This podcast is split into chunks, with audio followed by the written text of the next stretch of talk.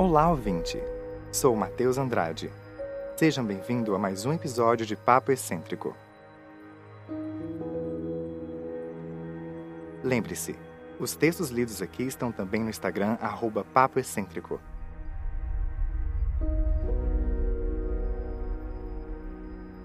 Pegue seu café, suco, chá ou apenas relaxe. A leitura já vai começar.